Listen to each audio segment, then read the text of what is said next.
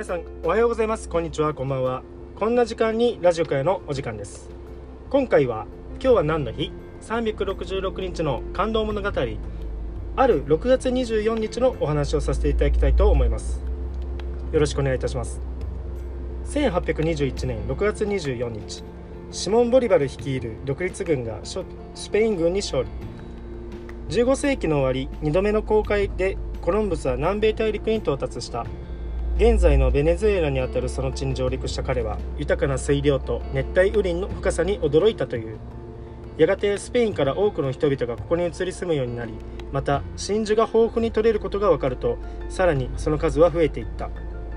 先住民たちは激しく抵抗したが文明の進んだヨーロッパの武器に屈するほかなかった。それから約300年が経った頃スペインの植民地となったベネズエラでシモン・ボリバルは生まれた。南米屈指の資産家であった両親は彼が幼い頃に病気で亡くなりボリバルは叔父に育てられた。そして15歳の時勉強を続けるためスペインに渡る。そこで彼はマリア・テレサという2歳年上の美しい女性と出会い19歳で結婚。彼女と共にベネズエラに戻るがマリアはその直後熱病によって帰らぬ人となってしまう。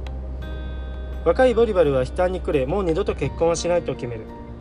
一方その頃南米各地ではスペインの統治から独立を図ろうとするイスパノアメリカ独立戦争が起きていた。ボリバルの祖国ベネズエラも例外ではなく独立運動が盛んになっていたことから彼は自分の生涯をイスパノアメリカ独立のための戦いに捧げると誓う。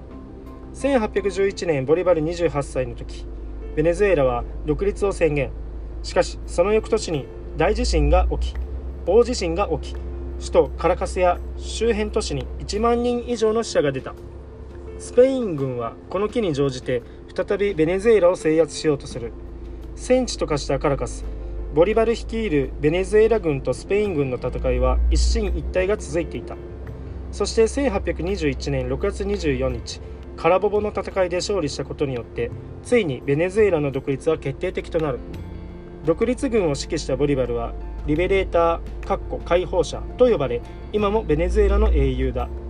シモン・ボリバル国際空港を降り立つと街には彼の銅像が並ぶ。通貨の単位もボリバルだ。そして6月24日は勝利の日として祝日に制定されている。今回はシモン・ボリバル率いる独立軍がスペイン軍に勝利のお話でした。